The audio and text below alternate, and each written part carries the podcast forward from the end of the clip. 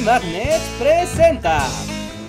Cuando se trata de hablar de aviones de guerra, lo cierto es que algunos modelos resultan ser más populares que otros. Algunos cazas son apreciados por su diseño sofisticado y con clase, y los entusiastas de la materia pueden llegar a obsesionarse con su detallada estructura. Hablamos de modelos como el P-51, el Cadillac de los cielos y el favorito de Batman Niño, al parecer. O el F-14 que maneja Tom Cruise, o incluso el Blackbird en el que viajan los X-Men. Sí, tal vez noten una constante, y es que a mi parecer todos han sido enaltecidos en Occidente, desde su concepción, y no es que diga que estos aviones no merecen las alabanzas y los fanáticos, pero cuando se trata de máquinas de combate aéreo militar, mi favorito me hace ponerme un poco... Mmm, sovieticoso.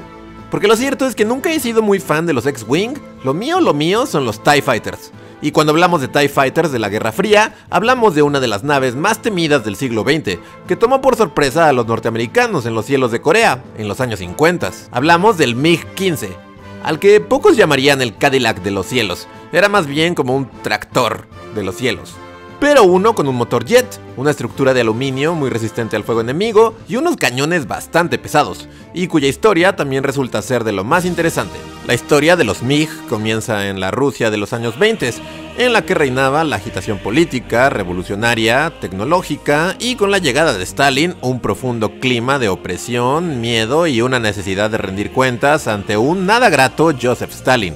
En la era estalinista bastaba respirar de manera rara o llegar dos segundos tarde al trabajo para terminar en un gulag en Siberia picando piedras. Todo sector de trabajo en la Unión Soviética durante esos años vivía bajo el bigote inquisidor de Stalin y el sector del diseño aeronáutico no estaba exento. Se vivía en un constante estado de secretismo, miedo y de una enorme presión por darle a Stalin una aeronave militar que estuviera al nivel de la de sus enemigos. Más vale tener contento al tío Stalin.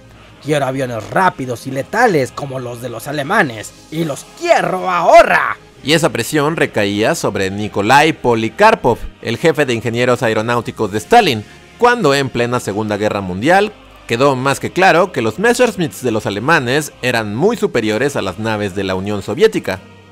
Polikarpov, junto con otros 450 diseñadores aéreos, fueron arrestados, condenados a muerte y luego solo a prisión. Stalin estaba entonces necesitado de un nuevo jefe de diseño aeronáutico y pronto encontró a Artem Mikoyan, quien se volvió el jefe de diseño aeronáutico, y a Mikhail Gurevich para ayudarle. Mikoyan era de origen armenio e inició su carrera como piloto y luego se convirtió en ingeniero. Para 1937 se unió al equipo de diseño aeronáutico de Polikarpov, en donde tuvo éxito con un par de diseños.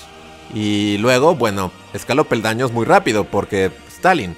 Gurevich era ucraniano, Estudió ingeniería y terminada la revolución comenzó a trabajar en Moscú como diseñador aeronáutico. Mikoyan y Gurevich probarían ser un buen equipo. El primero era bueno en cuanto a la organización y a las ideas, y el segundo era una mente más práctica, que aterrizaba las ideas en un diseño concreto.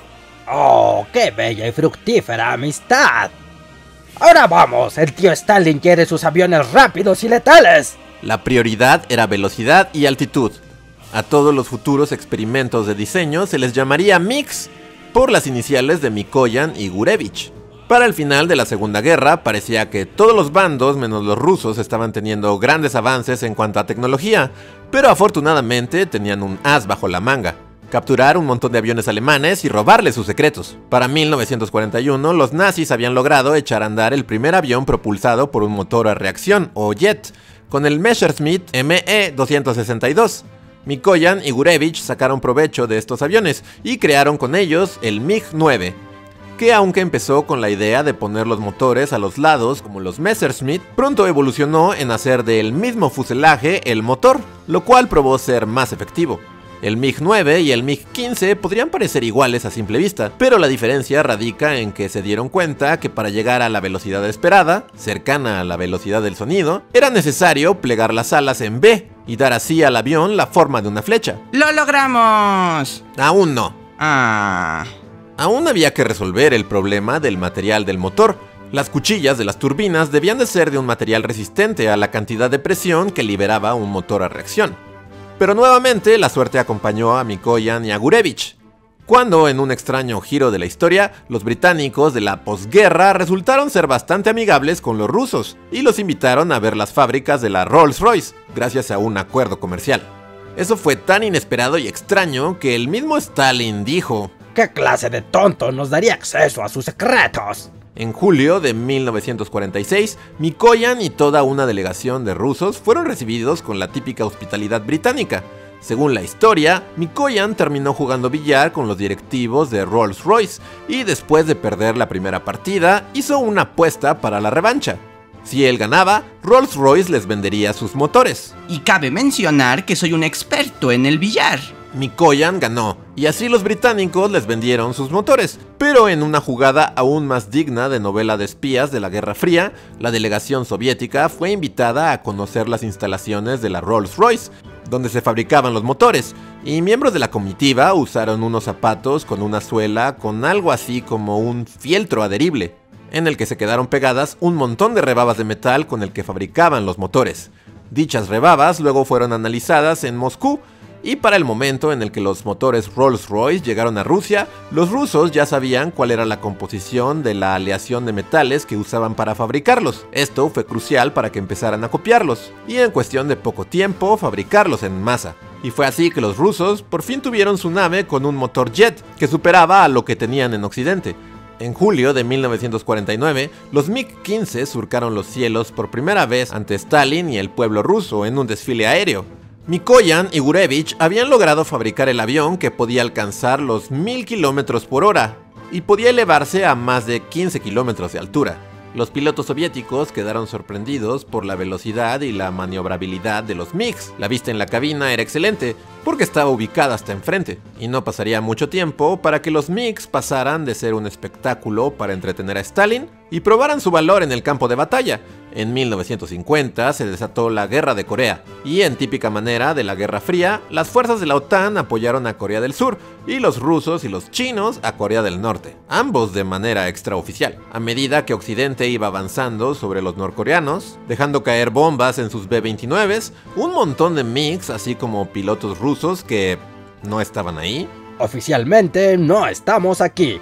Se apostaron en la frontera con Corea y rápidamente se encargaron de masacrar a esos B-29s y retirarlos para siempre de la historia de los combates aéreos. A la zona fronteriza entre China y Corea se le empezó a conocer entonces como el callejón de los MiGs. Su capacidad de volar a gran altura hacía que su estrategia fuera tomar por sorpresa a las fuerzas del sur, la velocidad hacía que el combate fuera bastante sencillo a favor de los rusos. La era del motor a reacción había comenzado. Claro que en paralelo a esta historia, los norteamericanos estaban creando su propio avión con motor jet, el F-86 Sabre, que sí, muchos dirán es más bonito y elegante en cuanto a diseño, aunque esto es debatible, pero el caso es que los MiG-15 supieron defenderse bien cuando se enfrentaron a los Sabres cara a cara, los pilotos soviéticos pronto descubrieron que la clave estaba en nunca pelear con los sabres horizontalmente. Y cosas como su construcción tosca resultaron ser una ventaja, pues los MiGs eran más resistentes al fuego enemigo, y sus cañones, al contrario, bajaban a los sabres de un solo disparo.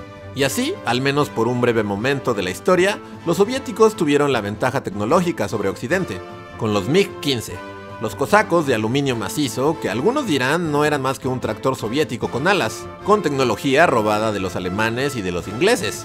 Oigan, a los ingleses se las pagamos, no se las robamos. Pero a mi parecer es un avión hermoso, el símbolo de una era y con una historia digna de contarse. Si te gustó el video, no te olvides de suscribirte, darle like y compartirlo en tus redes sociales. También recuerda que puedes apoyarnos a través de Patreon y con el sistema de membresías de YouTube. Eso nos ayuda a seguir haciendo videos como este. Y si quieres que hablemos de más aviones de la Segunda Guerra Mundial, no olvides ponerlo en los comentarios. Gracias por seguirnos y apoyarnos y nos vemos en el siguiente video.